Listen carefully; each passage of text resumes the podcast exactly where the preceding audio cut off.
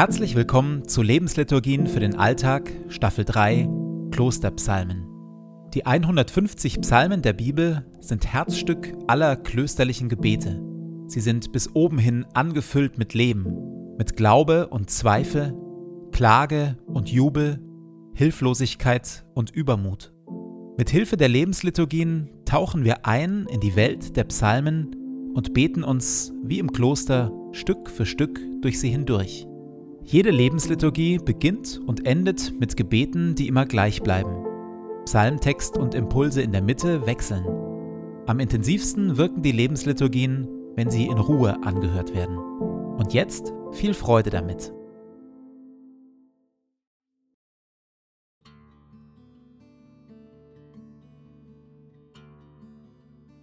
Zu Beginn meines Betens lege ich zur Seite, was mich beschäftigt, und lasse es ruhig werden in mir. Ich sammle meine Gedanken und atme langsam und bewusst.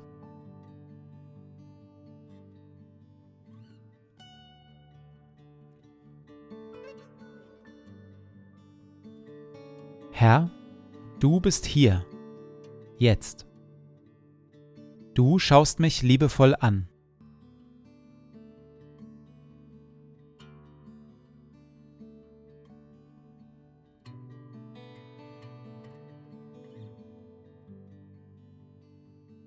Ein Gebet von Benedikt von Nursia, Vater des Mönchtums aus dem 6. Jahrhundert. Verleih mir, gütiger und heiliger Vater in deiner Huld, einen Verstand, der dich versteht, einen Sinn, der dich wahrnimmt, einen Eifer, der dich sucht, ein Herz, das dich liebt, ein Tun, das dich verherrlicht und eine Geduld, die auf dich harrt. Amen.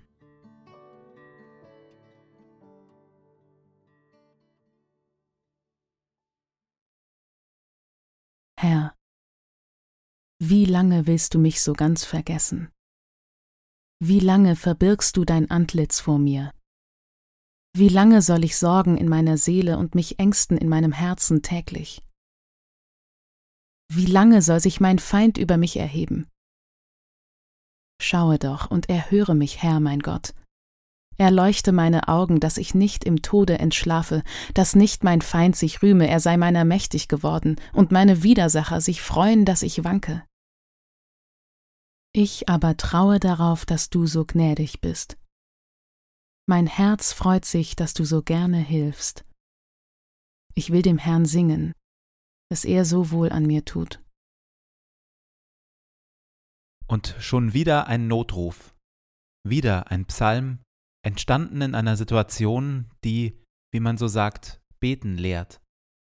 Alle, die in einer tiefen Notlage stecken, beschenkt dieser Psalm mit Worten, mit der sie das eigene Erleben vielleicht auch ihre Sprachlosigkeit vor Gott bringen können.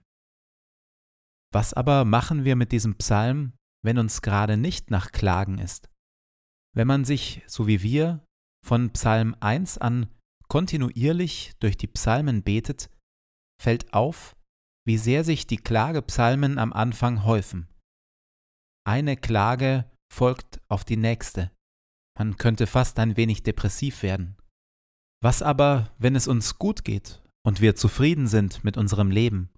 Sollten wir dann nicht besser einfach die vielen Klagegebete am Anfang überspringen und uns einen Psalm suchen, der sich gemeinsam mit uns freut und mit dessen Hilfe wir Gott loben und danken können?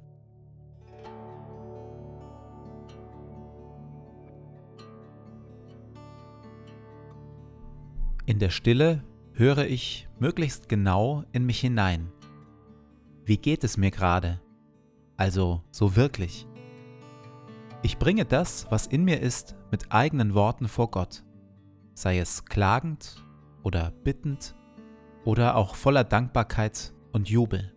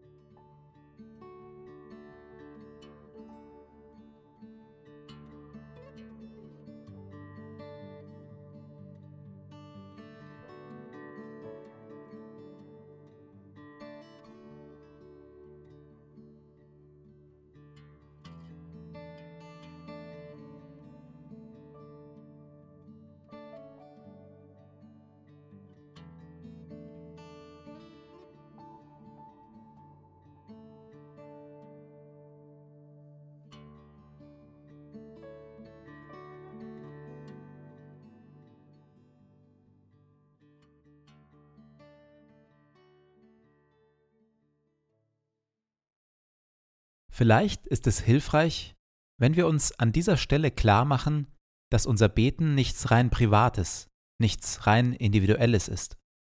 Wir stehen, wenn wir beten, ja nie ganz alleine vor Gott. Zum einen ist da Christus selbst, der, wie es im Hebräerbrief heißt, als Hohepriester mit uns vor Gott tritt und der mit uns und für uns betet. Wir und Christus im Gebet Seite an Seite. Zum anderen sind wir ja mit vielen, vielen anderen Christinnen und Christen verbunden. Durch Gottes Heiligen Geist und unsere Taufe sind wir Teil der einen großen, weltumspannenden Kirche Jesu Christi. Wir klagen also, wenn wir ein Klagegebet sprechen, immer auch für die Menschen mit, die gerade schwer an ihrem Leben tragen. Und wir jubeln, wenn wir einen Lob- und Dankpsalm beten, immer auch mit den Menschen mit, deren Herz gerade überfließt vor Freude.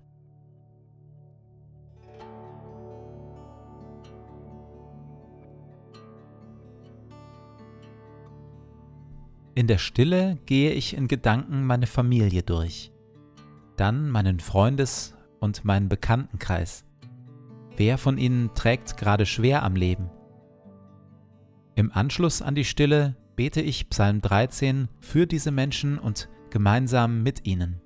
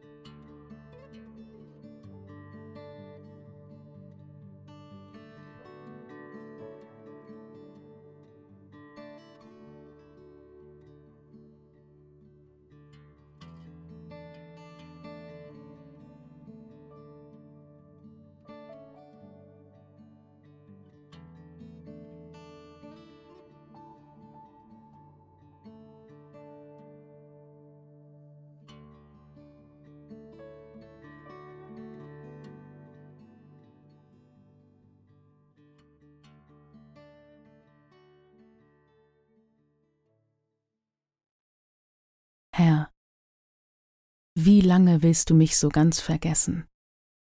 Wie lange verbirgst du dein Antlitz vor mir?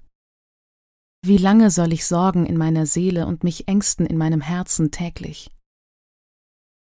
Wie lange soll sich mein Feind über mich erheben?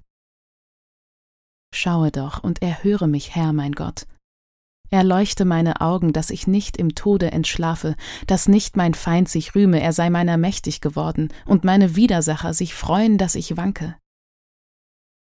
Ich aber traue darauf, dass du so gnädig bist. Mein Herz freut sich, dass du so gerne hilfst. Ich will dem Herrn singen, dass er so wohl an mir tut.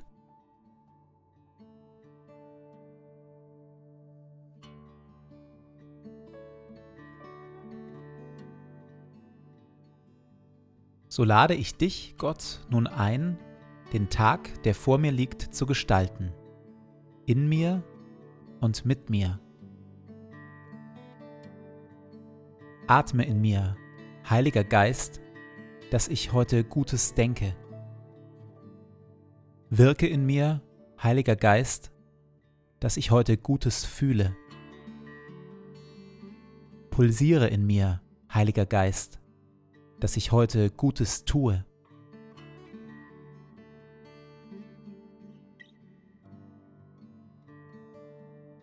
Dir gebe ich meinen Tag und mein Leben.